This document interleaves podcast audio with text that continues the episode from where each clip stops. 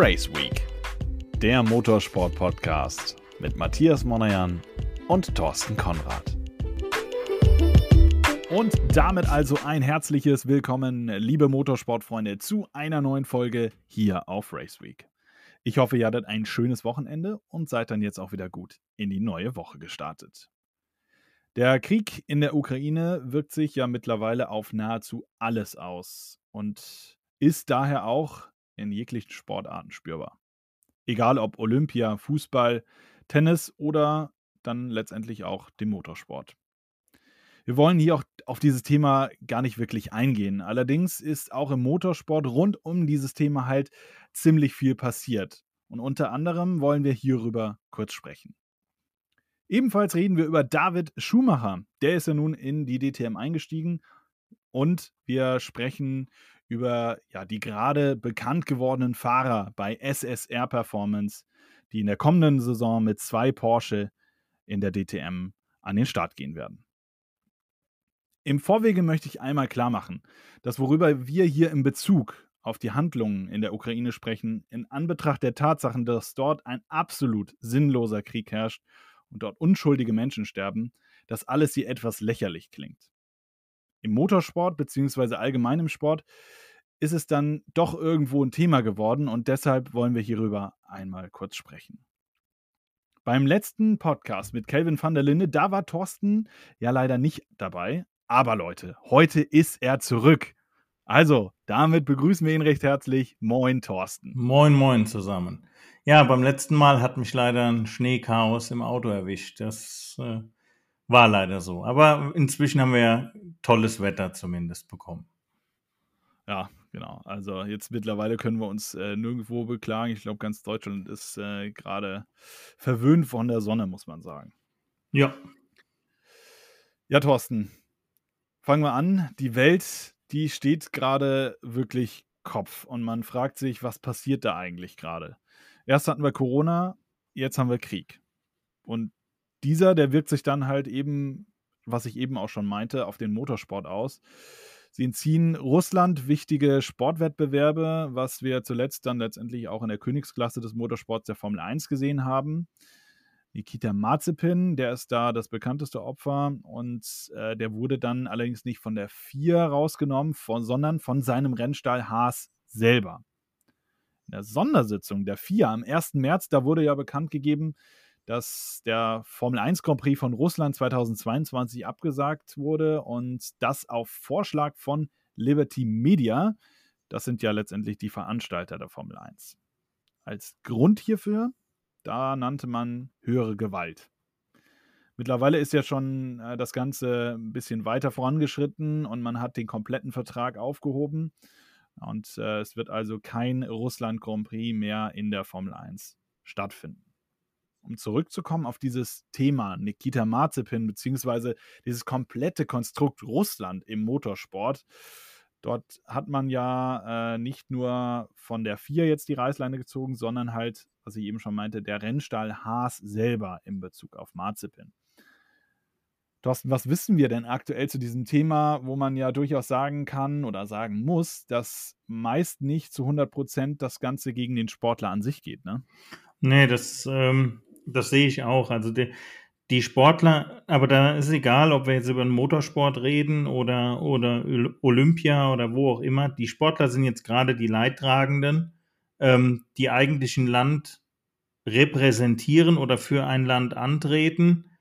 Ähm, auf der anderen Seite ist da aber, ja, ich sag mal, politische äh, Diskrepanzen gibt und in dem Fall jetzt auch Krieg und ja, in irgendeiner Art und Weise müssen wir alle handeln. Ja, das bleibt, da bleibt uns gar nichts anderes übrig. Opferrolle hin oder Opferrolle her. Ja. Ähm, ein anderes, äh, ein anderes Thema, das hat ja auch der äh, Wolfgang Wagner-Sachs, der DMSB-Präsident, schon angesprochen, dass man damit versucht, jetzt nicht gegen den Sportler als solches vorzugehen, äh, sondern dass man versucht, eine Brücke zu bauen als Sport ähm, und versucht, in dieser Extremsituation vielleicht auch ja, ein bisschen Druck auszuüben auf so ein Regime. Ja. Definitiv. Ja. Also ähm, ich finde es auch einen, einen, richtigen Schritt zu sagen, pass auf, wir, wir müssen irgendwas machen, einfach um ein Zeichen auch zu setzen, was du eben sagtest, um einfach den Druck auch da von der Seite nochmal zu erhöhen. Weil wir haben gerade die Paralympics und äh, da sind sie dann letztendlich ausgeschlossen worden. Ähm, ja, und vielleicht äh, ja. ist dann auch dieser Druck von der Seite, was ja dann Paralympics, Olympia, Olympia ist ja doch ein Riesenthema auch, ähm, vielleicht auch da nochmal zum Umdenken kommt. Da, das ist richtig, aber in dem Fall, also bei der FIA ist die Besonderheit, die Russen oder Belarussen wurden nicht ausgeschlossen, sondern dürfen maximal mit neutraler Flagge an den Start gehen. Ja. ja und die, die Hymne dann dementsprechend auch nicht. Genau, richtig. Ja.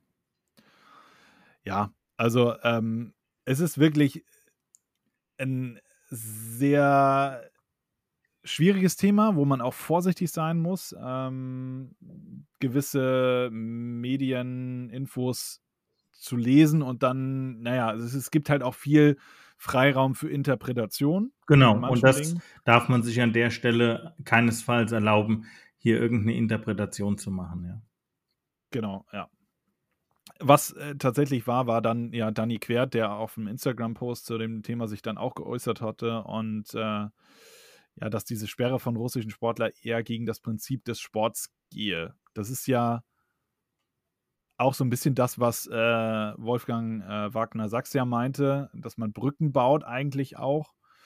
Aber ja, es, wie gesagt, es ist, es ist und bleibt ein schwieriges Thema und ähm, man ist halt mit Motorsport nicht auf einer politischen Ebene und ich glaube, das wollen sie auch gar nicht sein. Ja, das, das sehe ich auch so. Und wie, wie du auch schon gesagt hast oder wie auch äh, äh der DMSB-Präsident gesagt hat, man baut Brücken, äh, man ist weder Länderkonkurrent noch sonst, äh, noch sonst irgendetwas. Ja, ich sag mal, äh, man fährt äh, der Amerikaner mit dem Deutschen zusammen, ja, und fährt dann für ein Team, was aus irgendeinem Land kommt, aber das ist eigentlich vollkommen zweitrangig. Äh, normalerweise fährt die Fahrerpaarung für ein Team, für einen Fahrzeughersteller und holt dann einen Titel. Ja. Ähm, also eigentlich sind die, ähm, de, die Herkunft ist eigentlich zweitrangig bei dem Sport, aber in irgendeiner Art und Weise muss man Flagge bekennen, ja, äh, weil hier kommen gerade auch Menschen zu Schaden. Ja. Ja. Unschuldige Menschen, ja. Unschuldige Menschen, ja. Genau. Zum Thema Marzipin, ja, das ist ja dann auch so wieder ein bisschen was Spezielleres, wie du schon sagst. Die FIA hat ihn ja nicht ausgeschlossen. Das war dann eher ja Haas selber. Ähm, da ist es dann wahrscheinlich eher so, naja, also man weiß ja, äh, die Familie Marzipin hat ja äh, enge Kontakte nach Russland und vielleicht wollte man von Seiten Haas dem Ganzen aus der, äh, aus der Affäre gehen. Ich weiß es nicht, es sind reine Spekulationen meinerseits her. Äh, man hat sich da ja auch noch gar nicht zu geäußert und ich glaube, es ist auch ganz gut, wenn man das jetzt einfach mal so stehen lässt. Ja, denke ich auch.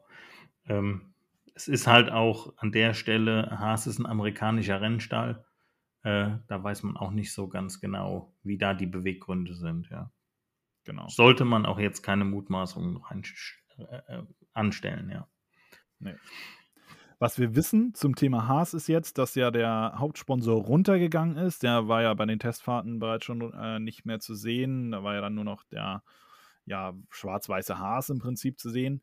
Mittlerweile ist raus, dass ähm, also das Bauunternehmen von Haas, da, äh, also von, von dem Teameigner von Haas, dann letztendlich Hauptsponsor wird. Also die Logos werden dann dementsprechend, äh, ja, neben, also der, der, der Name Haas war ja eigentlich immer präsent auf dem Auto, wird dann jetzt halt noch präsenter sein.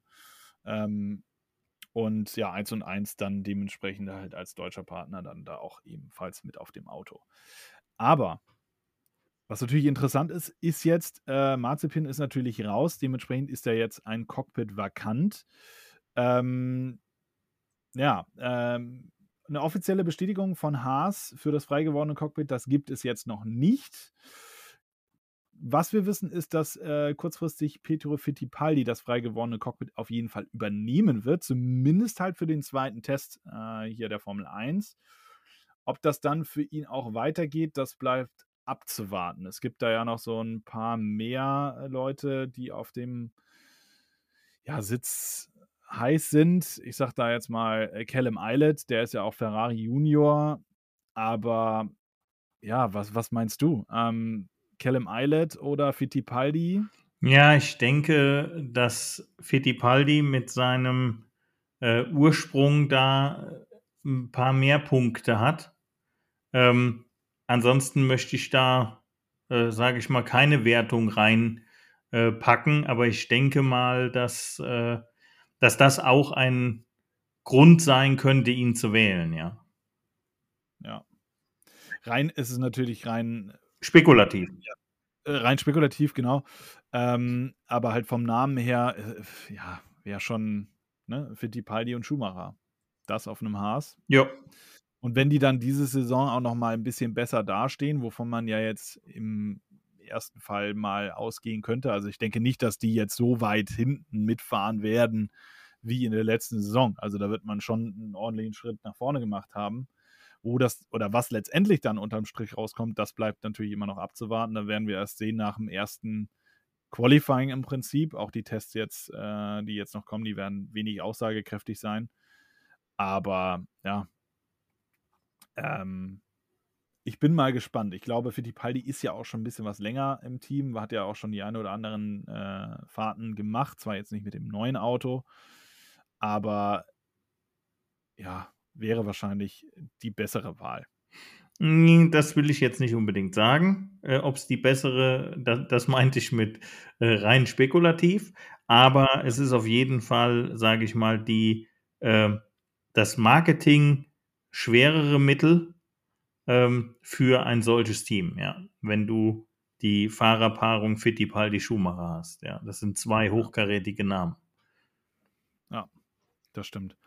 Apropos hochkarätig, ähm, gehen wir mal einen Schritt weiter. Eine Sache, die ebenfalls in der Woche ja ein Riesenthema war in der Formel 1, ist ja der Vertrag von Max Verstappen gewesen. Der wurde jetzt bereits um ja, fünf Jahre verlängert und somit ist der Holländer da jetzt dann bis 2028 bei Red Bull unter Vertrag.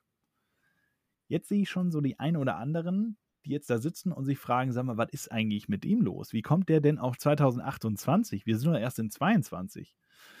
Ja, das liegt daran, dass der Vertrag von äh, Max Verstappen an den bestehenden rangehangen wird. Der läuft ja noch bis Ende 23 und somit komme ich dann halt auf 2028. Aber ja, sag mal, Thorsten, wie siehst du das Ganze denn jetzt? Ja. Der Vertrag, der ist ja jetzt bereits schon verlängert worden. Äh, nebenbei ist er Max Verstappen ja bereits schon seit 2014 bei Red Bull, also der ist ja irgendwie auch quasi nicht mehr wegzudenken. Jetzt ist er bis 2028 verpflichtet werden worden. Sowas pusht einen doch bestimmt mental auch unfassbar. Zumindest dann jetzt auch für die anstehende Saison, oder? Gut, also ich sag mal, Red Bull-Athlet zu sein, äh, ist, denke ich, äh, für jeden Athleten eine große Auszeichnung. Ähm, in dem Fall kann man sagen, Max, alles richtig gemacht. Herzlichen Glückwunsch, ja. Ja, glaube ich auch. Also auch, dass, ähm, dass das vielleicht auch so ein Fingerzeig in Richtung Mercedes ist, denn man hat ja auch so ein bisschen gemunkelt, ne? Wird er vielleicht zu Mercedes gehen? Ich glaube, da hat man äh, seitens Mercedes dann letzte Saison gedacht, ach nee, also den holen wir uns dann nicht ins Boot. Wobei ja fahrerisch echt, das war ja schon wirklich klasse und mal wieder eine Formel 1-Saison, wo man mal gesagt hat, ach, da habe ich mir echt mal äh, die Rennen zumindest wieder gerne angeguckt und war dann auch für denjenigen, der nicht dauerhaft Formel 1 guckte, äh, dann doch wieder so ein bisschen Spannung dabei. Ne? Definitiv, ja. Ja, ähm, Kommen wir dann jetzt zum nächsten Thema. Die Formel 1 äh, ist quasi damit ad acta gelegt und dann kommen wir rüber zur DTM, denn da ist ja dann auch eine Nachricht äh, letztendlich an uns rangesickert. Für den einen oder anderen war es ein bisschen überraschend. David Schumacher der wird für AMG und das Team Winward in der DTM 2022 fahren. Was sagst du zu der Schlagzeile? Also ist es eine Schlagzeile? Weil er hat ja eigentlich schon vorher getestet. Mehr oder weniger hätte man sich ja das eine oder andere ein bisschen zusammenreimen können. Ne? Denke ich auch. Also ähm, nach den Tests mit Mercedes und so weiter ähm, war das in irgendeiner Art und Weise klar. Es war nicht ganz klar, ähm, wo und wie, aber es war zumindest klar, das ein Sitz. Ja, also würde ich jetzt mal persönlich so äh, einschätzen. Ja, also ich finde es gut, muss ich ganz ehrlich sagen. Ja. Ja, definitiv. Also der Name Schumacher ist ja dann jetzt quasi wieder zurück. Sein Vater, äh, Ralf, äh, der hat ja auch schon so seine ein oder anderen äh, ja, Erfahrungen in der DTM gesammelt. Von daher wird er ihm ja dann auch zur Seite stehen, wobei das auch wieder andere Zeiten waren, wo äh, Ralf da letztendlich für Mercedes äh, ins Lenkrad gegriffen hat. Ne? Ja, das ist richtig. Aber auch äh, als Spitzensportler. Und ähm, es gibt ja noch andere Bereiche, nicht nur das fahrerische Thema, äh, auch das mentale Thema, das sportliche Thema und so weiter. Und dann ist das natürlich, wenn du deinen Vater an deiner Seite hast, noch mal ein bisschen anders als wenn du jetzt einen Personal Trainer, Coach oder wie auch immer oder einen Manager an deiner Seite hast, ja. ja. Wobei da auch ja, naja, das ein oder andere, die, äh, oder die Erwartungshaltung vielleicht auch ein Stück höher ist, oder? Wenn dann sagst, ja komm, also das, das wirst du ja wohl packen. Ich glaube, den persönlichen Druck, den der Filius eines äh, erfolgreichen Rennfahrers hat, ist größer als die Erwartungshaltung der Eltern. Ja. Das ist zumindest das, was ich mitbekommen habe in der Vergangenheit. Ja, auch jetzt, äh, wenn wir uns mal dann äh, Mick angucken, da haben ja auch ganz viele gesagt, ja, mal gucken, was der alles so, so leistet und hast du nicht gesehen.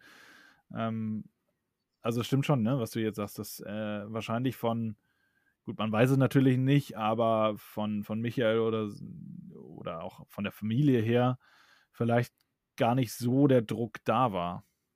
Das stimmt ja. schon, ja. Also, wie gesagt, ich glaube, die, die jungen Piloten äh, haben eine höhere Erwartungshaltung an sich selbst als Druck von den Eltern.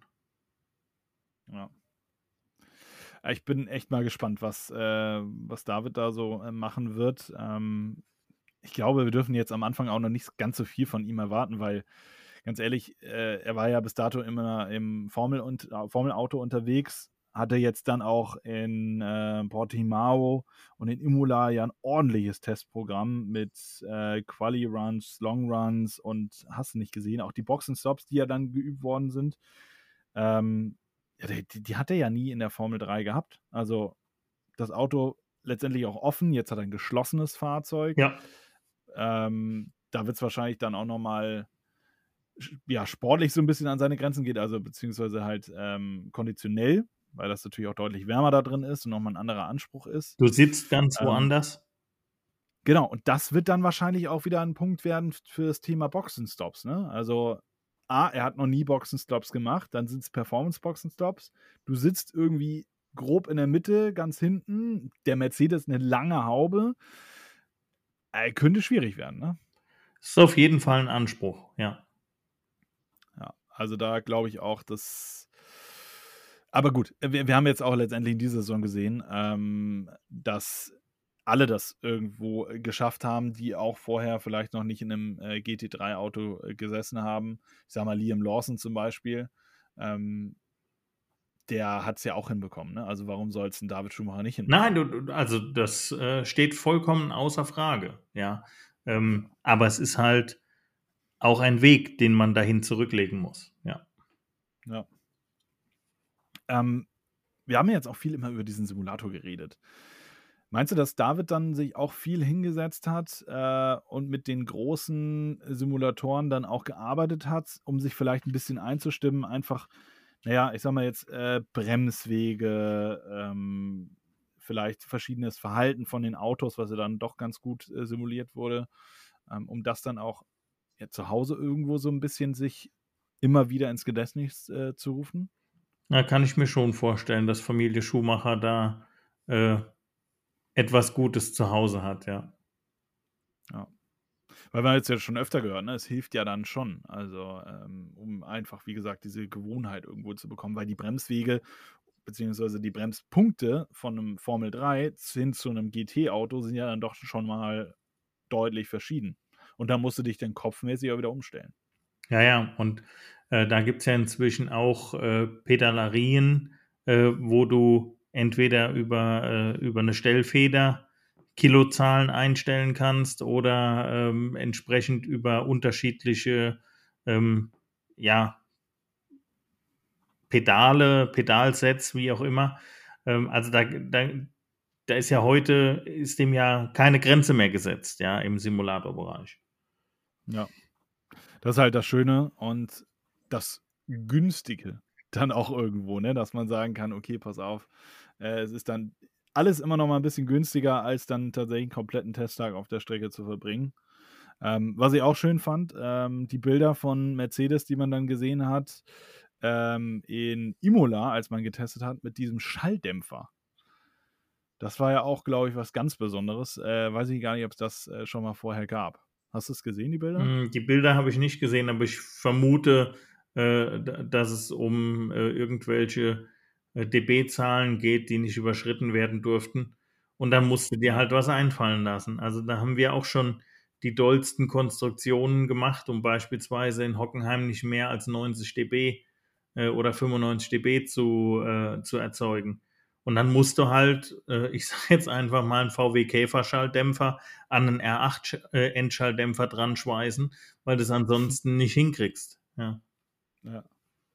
Wobei in Hockenheim, äh, da ist ja sowieso die Autobahn daneben. Ist das nicht sowieso mehr oder weniger? Klar, es ist lauter, ne? Aber. Ja, aber das, äh, da sind spezielle Lautsprecher, die quasi im Vorbeifahren äh, deine dB-Zahl messen und es gibt Tage in Hockenheim, wo du tatsächlich, wenn du ein bestimmtes dB-Limit erreicht hast, ähm, dann wird halt einfach, dann ist Ende Gelände, ja. Und das gibt es inzwischen auf jeder äh, Strecke, ja, diese Umweltwerte. Ja, genau. War also dann, also auch hier war es dann tatsächlich genau deswegen, weil Imola ja relativ nah an der Stadt liegt, oder? Ja, eigentlich genau dran. Die ganzen italienischen Rennstrecken liegen eigentlich mitten in den Städten. Misano, Imola, ja. Also, ja, es ist ja. halt bei den Italienern so, ja. Sie wollen halt das mittendrin haben, aber dann kommt halt, dann kommen doch die Grünen, ja. Auch die gibt es in Italien. Ja. Allein ja, schon in der Flagge. ja, das stimmt, ja. Ja. Aber äh, ja, da, ich fand, fand die Bilder halt schön und habe mich auch gewundert und denkt, was machen die denn jetzt da? Äh, der eine oder andere hat ja dann schon spekuliert, oh, guck mal, neue Auspuffanlage und so weiter und so fort. Aber ja, da sind wir wieder beim Thema Homogula Homogula Ach, jetzt habe ich das Wort schon wieder. Ne? Homologa Homologation. Siehst du? Habe ich dich auch bekommen. Ja, hier. mein lieber Herr Gesangverein. Ich hatte gerade noch einen Schluck Kaffee genommen und schon geht's nicht mehr. Ah, ja, ich sag dir das. Homologation. Ja, genau. Ja. Ich muss noch ein bisschen was trinken, dann geht das auch. ja, äh, du hast gerade eben angesprochen mit äh, Pedalerien und äh, Verstärkungen und so weiter und so fort. Jetzt schlage ich mal die Brücke dazu. Die Meldung, dass David und sein Vater Ralf dann letztendlich dann auch Mo Markenbotschafter von ähm, Scheffler Paravan sind, eröffnet ja dann auch komplett andere Möglichkeiten und man kann sehr viel spekulieren, was denn da gegebenenfalls noch in dieser Saison gehen könnte. Ähm, letztendlich hat David ja auch gesagt, er hält es für eine reale Möglichkeit, hier und da mal was anderes zu fahren.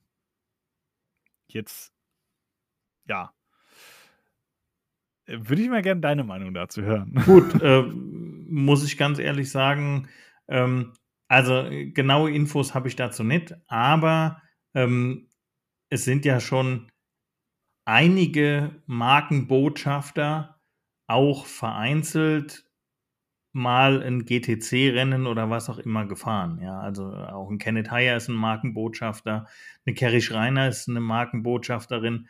Ähm, von daher, warum nicht? Ja, und ich muss ganz ehrlich sagen, ich fände es mal ganz lustig, die beiden äh, im Auto zu sehen. Vielleicht auch bei äh, einer, äh, bei einem Rennen zusammen, ja.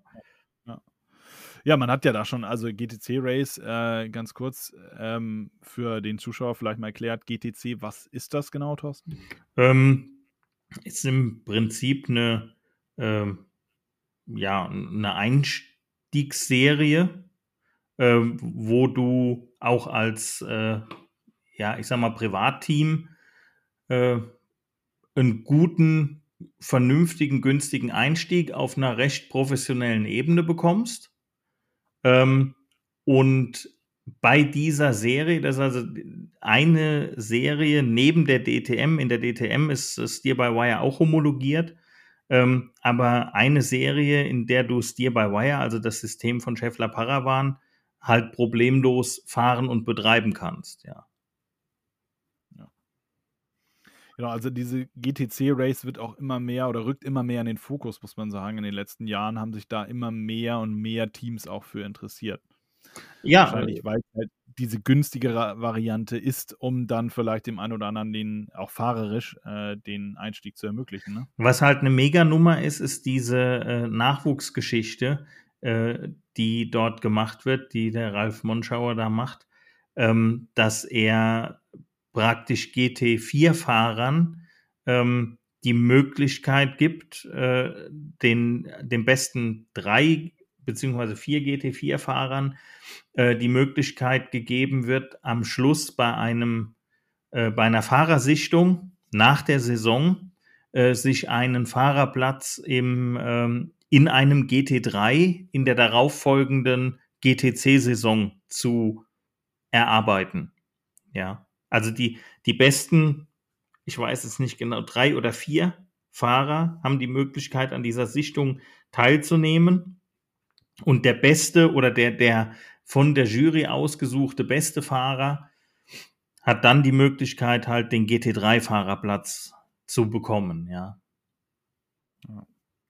Also ist halt einfach eine, eine schöne Möglichkeit. Ich finde es auch gut, dass wir genau so was haben, ähm, um halt eben ja, diesen Einstieg einfach da zu ermöglichen. So ein bisschen, was auch T3 macht, ne? Ähm, dass die auch äh, ja Fahrern ermöglichen, da nicht unbedingt Paydrive draus zu machen, sondern das alles ein bisschen günstiger. Ja. Ähm, wobei, äh, wobei halt T3 ein klassisches Team dafür ist, genau dort zu starten ähm, und dann praktisch dort äh, mit einem mit einem R8 GT4 ähm, Nachwuchsfahrern die Möglichkeit zu geben, an diesem, äh, an, an dieser GT4-Meisterschaft teilzunehmen.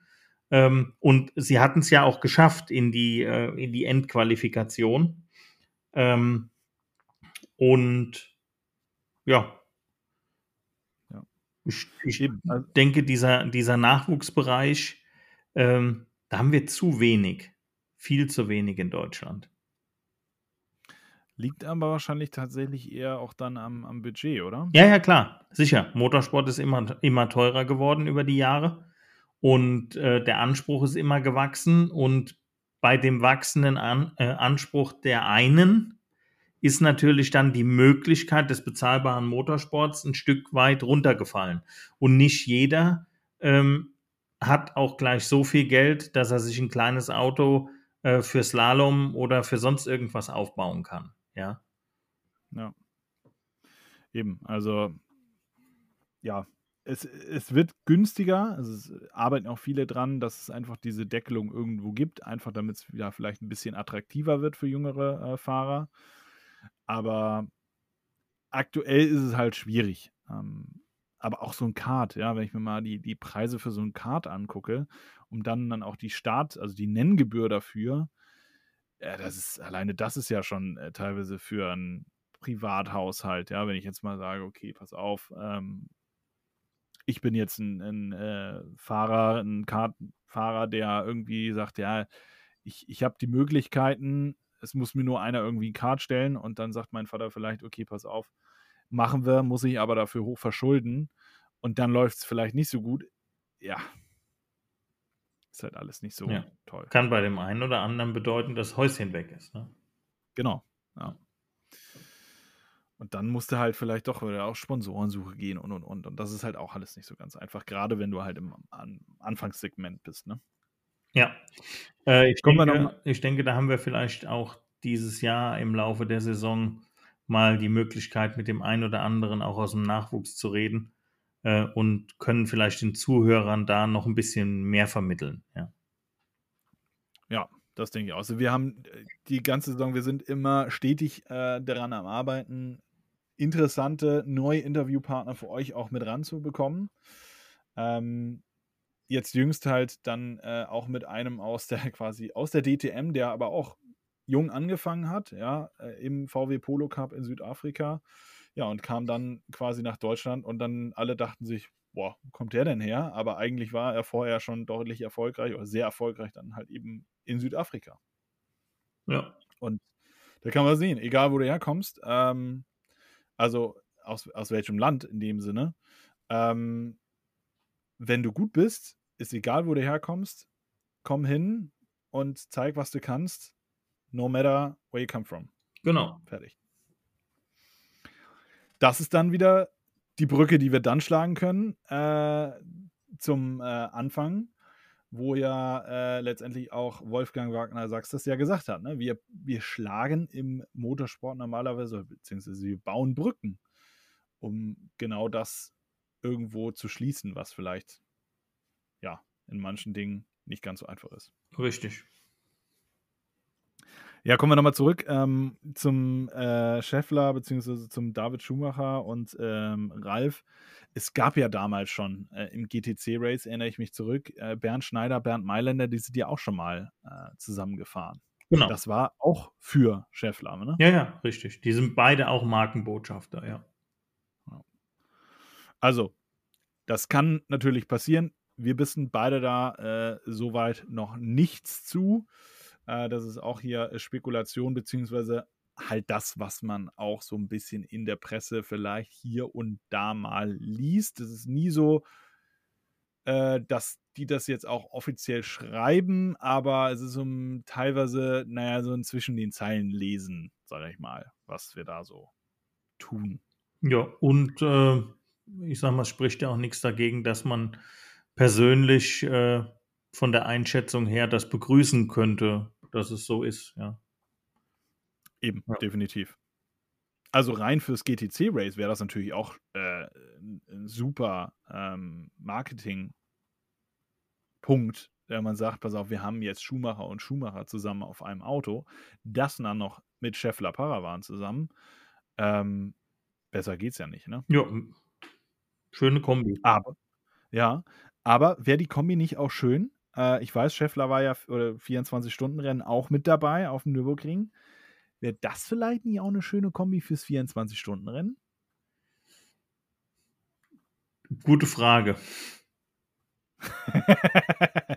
Ähm, Okay. Wäre wär mit Sicherheit, wär mit Sicherheit eine schöne Kombi. Ähm, aber Gut, da sind Ja. wir natürlich dann auch wieder Die können- 24 Stunden. genau, ne? und die können nicht zu zweit fahren, ja. Dann, ähm, Genau. Weil sowas kannst du halt schön marketingmäßig erschlagen, wenn du als Paar auf so einem Auto sitzt. Ähm, wenn dann wieder drei andere dabei sind, jo, Ja. muss irgendwie auch reinpassen ins Konzept dann. Ja. Ist halt nicht so damals ähm, wie ähm, ja, Stuck, die ja das Projekt Stuck hoch 3 gemacht haben. Das wiederum ist natürlich dann wieder sehr, sehr geil, ne? Ja, aber das ist halt auch eine anstrengende Nummer, ähm, Auf- wenn du mit drei Mann auf so einem Auto fährst bei einem 24-Stunden-Rennen. Ähm, jo, äh, Und die waren ja auch gut mit dabei, muss man ja auch dazu sagen. Ne? ja, ja, sage ich ja auch gar nicht. Aber trotzdem ist es halt für jeden Einzelnen halt eine harte Nummer, ja, weil du äh, maximal äh, halt wirklich vier bis sechs Stunden Pause hast und dann darf wirklich nichts dazwischen kommen. Ja, genau, das meine ich halt, ne? Also, dass die äh, vorne mit dabei waren, so dass die halt auch, wenn, den hast du es ja auch angesehen, ne? Ähm, dass wenn die aus den Autos ausgestiegen sind, die waren völlig fertig. Egal ob Vater oder Söhne, ne? Ja, klar. Aber Äh, da muss man auch dazu sagen, dass äh, letztendlich alle, die irgendwo beim 24-Stunden-Rennen antreten, egal ob äh, in der SP9 oder in den kleineren Klassen, ähm, die fahren alle an ihrem Limit und holen das Letzte aus den Autos raus. Das muss man auch dazu sagen. Auch der Blinky, ne? Also der jetzt im letzten Jahr, gut, äh, sie haben ja teilweise auch gesagt, ja, es war, es war eher eine, eine schöne Kaffeefahrt über äh, oder durch die Eifel immer wieder, ne? Nee, das ist definitiv richtig, aber du, du musst ja auch mal bedenken, äh, ich sag mal, der Hans-Joachim, der ist jetzt inzwischen auch schon 71, ja. Ähm, ja. Und äh, das ist ein paar Jahre her, ja. Ähm, klar, kommt er aus dem Spitzensport, klar hat er da mordsmäßig Erfahrung, aber also ich merke ja schon mit zunehmendem Lebensalter, dass es alles nicht mehr so einfach ist, ja. ja. Egal was. Ja. Ob es das Rasenmähen ist. genau. Früher hat man das nochmal ganz entspannt an einem Vormittag gemacht. Jetzt denkt man sich, ach komm. Moje. Ja, genau. Oder Moje. ja, so ist das.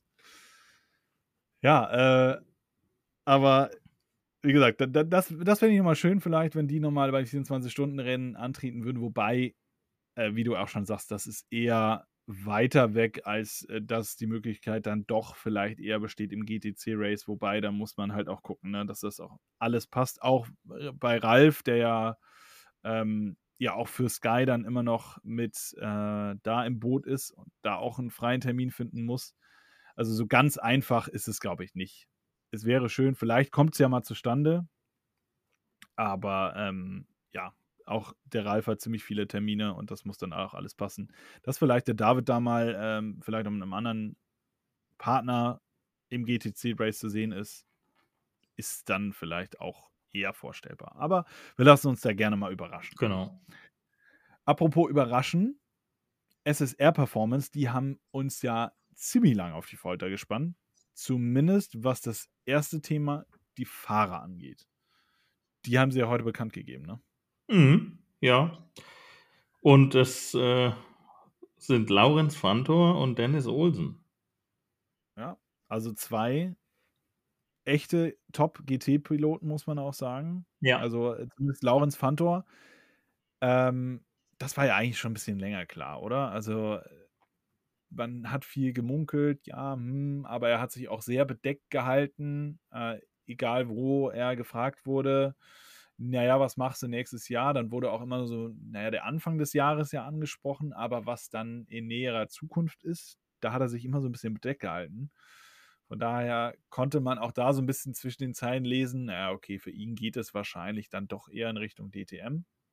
Aber bei Dennis Olsen, das hat mich zumindest überrascht. Wie siehst du es? Das hat mich auch ziemlich überrascht, aber ähm, alles gut. Also ich finde, er ist ein Top-Fahrer. Ja. Er ist ja auch äh, bei uns einen Gaststart gefahren äh, auf, dem, äh, auf dem Auto von Team 75 und da muss ich sagen, hat ein gutes Bild abgegeben. Ja, also Chapeau. Hm. Ja, also wie hast du ihn da erlebt? Äh, du, du hast gerade angesprochen, Red Bull Ring auf der 74 gefahren. Ähm, auch da äh, ins Auto eingestiegen und ein ordentliches Gesamtergebnis abgeliefert. Zumindest das, was man halt am Fernsehen gesehen hat. Ne? Ja. Aber ähm, ich meine auch, was er beim 24-Stunden-Rennen äh, abgeliefert hat auf äh, der Nordschleife und Co. Das ist so ein bisschen, manchmal würde ich, naja, Phoenix aus der Asche ist ein bisschen übertrieben, aber er ist schon krass durchgestartet, ne? Äh, definitiv. Und er ist auch mental top auf der Höhe und ähm, also ich finde, er ist ein super Sportler. Ja, gar keine Frage. Ich hatte ihn vor dem Rennen, also bevor er bei uns den Gaststart hatte, gar nicht so richtig auf dem Schirm. Äh, null Berührungspunkte. Ähm, ich muss sagen, ja, ist auf jeden Fall ein Gegner. Ja. Ja, das ist es nämlich. Also, es wird, glaube ich, echt interessant zu sehen sein, äh, wie er sich dann jetzt in der DTM schlägt. Gerade äh, da er dann in den letzten Jahren, wie halt eben schon gesagt, durchaus von sich hören ließ. Also das ist, glaube ich, schon eine sehr interessante Nummer. Aber Laurenz Fantor, der ist ja auch einer, den man auf jeden Fall auf dem Zettel haben muss. Äh, zumindest was auch so ein bisschen ja, Gesamtwertung dann angeht, weil äh, der hat ja also 24 Stunden Nürburgring, Spa und Macau auch gewonnen. Also definitiv einer, der da oder wo man Ausrufezeichen hinter ihn packen muss, oder? Ja, oder zwei. Ja, also definitiv.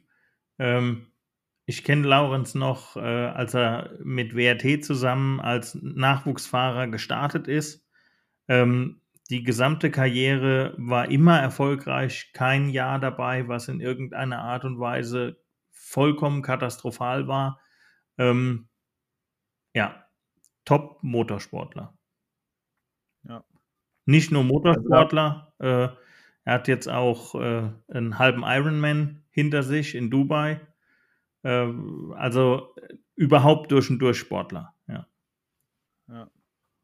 Also ich bin auch äh, mega gespannt. Es ist natürlich so ein bisschen für dich schwierig, ne? Wenn du äh, jetzt im Porsche, also in, in, im Konkurrenz-Porsche-Team auch zwei starke Fahrer hast, ähm, ja, da man möchte natürlich auch irgendwo die Nummer eins sein, wenn man wahrscheinlich als Team Porsche reinkommt und man hat dann noch ein zweites Team, dann möchte man sich ja immer so ein bisschen behaupten, ne? Mm, Aber es ist ja nicht nur, es ist ja nicht nur innerhalb des Herstellers so. Ja, du möchtest ja, wenn du, äh, wenn du zu so einer Meisterschaft antrittst, äh, möchtest du dich ja auch in der Meisterschaft behaupten. Ähm, aber ja, ähm, es ist halt innerhalb auch immer so ein Thema. Äh, auf der einen Seite fährt man für den gleichen Hersteller, auf der anderen Seite möchte man natürlich auch die Nummer eins für den Hersteller sein. Ja. ja. Gut, aber äh, Thomas Breining ist auch kein Nasenbohrer, ne? Also nee, das auf keinen Fall, ja. Also da mache ich mir auch wenig Gedanken, aber trotzdem, die anderen zwei sind auch nicht äh, zu unterschätzen, ja. Ja. Aber da passt auch der Spruch immer wieder, uh, to finish first, first you have to finish, ne? Genau, da müssen halt die anderen Faktoren auch alle mitspielen, ja. Genau. Also von daher sind wir echt mal gespannt, was da so auf uns zukommt. Aber eine Sache, die ist ja eben von SSR immer noch nicht präsentiert worden.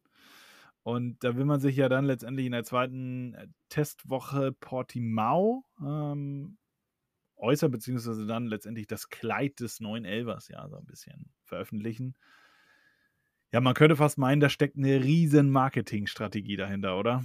Also ich habe zumindest so das Gefühl, dass die, naja, also wir haben jetzt erstmal gesagt, wir kommen in die, in die DTM. Dann mit welchen Fahrern müssen wir nochmal gucken. Das äh, werden wir erst irgendwann bekannt geben. Und naja, jetzt haben wir die Fahrer bekannt gegeben, aber dann werden wir auch irgendwann erst das äh, finale Design ähm, präsentieren. Mit einem Film und so weiter und so fort. Also, ich finde, da ist marketingmäßig jetzt mal alles ausgepackt worden. Ja, schon. Äh, ich sag mal, schlussendlich steht ja, äh, steht ja quasi da auch nochmal ähm, eine Firma hinten dran, ja. Ähm, und äh, natürlich will ich das auch in irgendeiner Art und Weise marketingmäßig äh, ausschlachten, ja. Äh, ich gehe mal aber davon aus, dass es äh, in irgendeiner Art und Weise ähm, trotzdem zu den SSR-Farben, also zu dem, zu dem Neon äh, Gelb-Grün in irgendeiner Art und Weise passt, weil das sind ja die, die Firmenfarben ähm, von dem Team, ja. Und dann äh, geht es wahrscheinlich bei dem Design mehr darum, wer sind die Werbepartner, die auf dem, auf dem Auto drauf sind. Ähm, quasi der Schulterschluss zu den, zu den Werbepartnern.